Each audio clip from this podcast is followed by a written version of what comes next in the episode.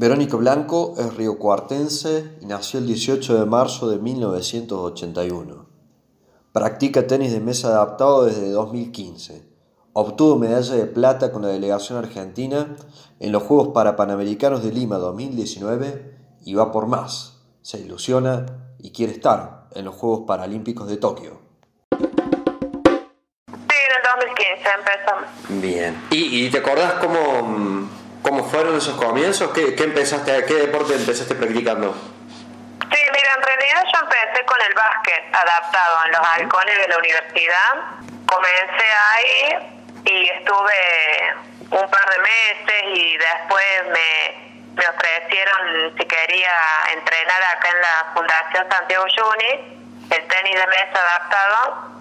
Y, y bueno, la verdad que nunca lo había practicado y como estaban todos mis compañeros ahí en rehabilitación, entonces dije que sí, pero solamente para un pasatiempo, no, no, no tenía pensado en el futuro llegar a donde estoy ahora. Así que así comencé de poco, los primeros meses y te diría el primer año fue todo eh, broma, risa y más, no más que eso, no, no, no cruzaba por mi cabeza eh, lograr algo, competir por algo, simplemente lo tomaba más como para un desafío personal por el tema de la, de la discapacidad, nada más que eso. Eh, Esto también fue en 2015, digamos, que empezaste a tener... Sí, en el 2015, sí, sí, sí. Bien, ¿y, y cuándo pegaste, eh, digamos, el, el, el, salto deportivo, por, por definirlo de alguna manera, de, de, de pasar de, de, que sea una broma o, o de jugar de, del deporte, en, en, este caso como recreación, a ya un sí. poco más a competencia? Y mira, eh, nosotros comenzamos más o menos medio del 2015 y te diría todo el 2015 y el 2016 fue todo algo recreativo. Uh -huh. Ya en el 2017 ya me costaba más ir a, a, a entrenar, viste, por el tema de, de la casa, rehabilitación, y ya habíamos cambiado de lugar a una vecina para entrenar. Entonces ya ahí es como que dije, bueno, si tengo tanto sacrificio para entrenar, ahora voy a, a pensar algo en futuro y, y, querer tener algún podio. Eh, siempre pensando en el provincial, porque nunca pensé en un nacional, ni, ni, ni mucho menos salir del país. Pero bueno, de a poquito empecé a cambiar las metas personales y, y ver que, que me deparaba el futuro en el deporte. Verónica, ¿y cuándo es tu primera aproximación a la selección? Eh, y ya fue de temprano, te diría en el 2017, ya comencé en la Copa Tango, uh -huh. que es un torneo internacional que se hace acá en Buenos Aires, uh -huh. y en, en un partido en, do, eh, en equipo me tocó jugar eh, de compañera con una chilena, uh -huh. y, y bueno, ahí ganamos y sacamos medalla de plata. Y esa fue mi primer medalla internacional que tenía, así que ahí comencé bien, después el otro año también tuve medalla de plata, pero en singles, ahí en la misma Copa Tango, y, y bueno, ya ahí en el 2018 eh, fue, digamos, el mejor año que tuve, eh, tuve muchos podios nacionales y provinciales, y fue ahí en el 2018 cuando me dicen que, que está la posibilidad de que yo vaya a un Parapanamericano en el 2019. ¿Y, y la, el acceso al Parapanamericano, eh, hay un torneo clasificatorio eh, o es por ranking, digamos, por decirlo de alguna manera? En realidad, eh, primero que nada, no hay muchas mujeres que jueguen al tenis de mesa adaptado. Ajá. En la provincia de Córdoba yo soy la única mujer Bien. Entonces como que me tuvieron más en cuenta y como te decía, en el 2018 para mí fue un gran año y bueno, tuvieron en cuenta todo, todos los partidos, tenía que, presenciar los nacionales también porque querían verme cómo jugaba y, y bueno, ahí es cuando surgió la posibilidad de, competir allá en Perú. Y mm, la experiencia en Perú, que mm, más allá de... Eh, primero eh, repasemos lo, deportivo, porque eh, les fue muy bien, fueron medallistas, seguramente hay, muchas cuestiones para contar de, esa experiencia.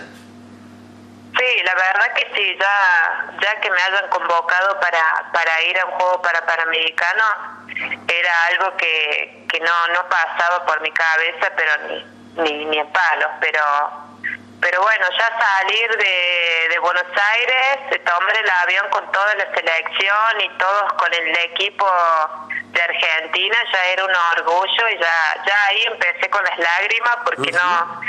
Eh, eran emociones encontradas porque estaba feliz pero necesitaba tener a algún compañero de acá de Río Cuarto que vea y que sienta lo que yo sentía ahí, pero bueno, eh, me tocó a mí la verdad que, estoy muy agradecida por eso. Y después eran todos momentos lindos, ya salir, que el piloto nos agradezca a nosotros por, por la fuerza de voluntad, más allá de los resultados, ¿viste? Eran todos momentos emocionantes. Y después allá también, eh, estar en la villa y, y ver mucha gente eh, de diferentes eh, discapacidades que tenían, porque habían personas ciegas, amputadas, en silla de ruedas, y, y vos veías toda esa gente, la fuerza de voluntad que tenía para entrenar, para, para pensar en el juego todo, y por un momento pensé, bueno, pero si ellos eh, ponen fuerza de voluntad todo, yo también estoy ahí incluida, así que es como que ahí recién caí todo lo que me decía la gente de que que me felicitaba por, por los logros y todo eso, no caí yo, pero recién caí cuando estuve ahí en la villa y vi toda esa gente. Y la verdad que, que no fueron momentos lindos.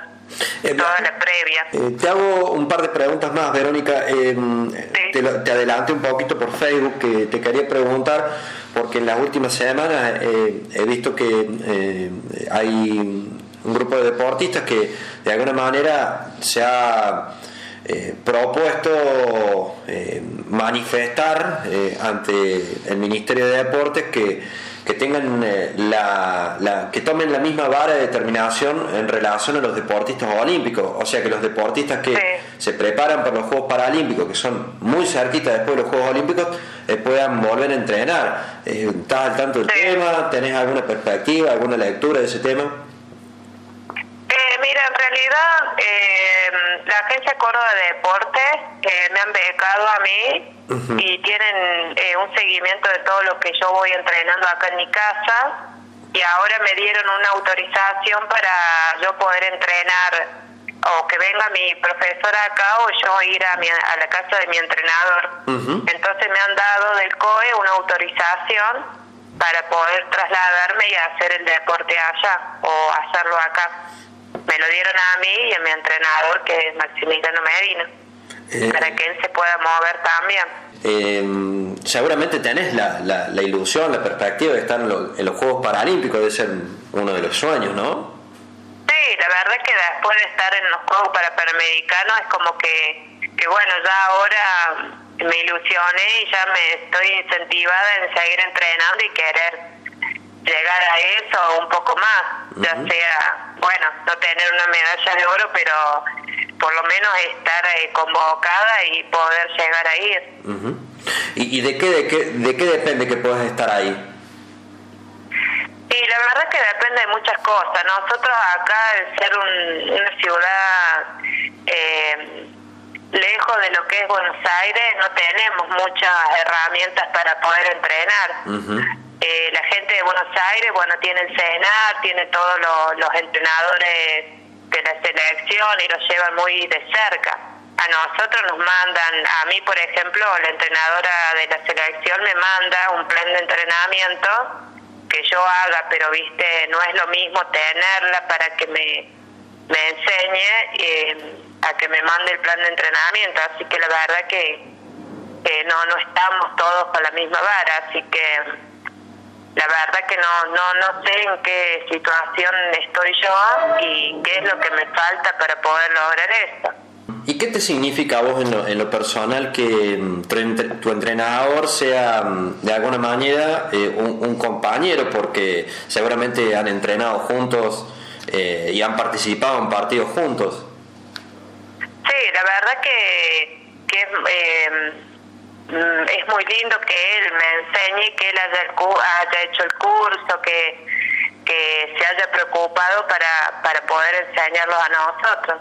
Así que la verdad que, estoy orgullosa de todo lo, que ha logrado él, personalmente para él y para poder ayudarnos a nosotros. Y, y bien, yo entreno con él y la verdad que he notado una diferencia eh, en lo deportivo muy grande después de que empecé a entrenar con él.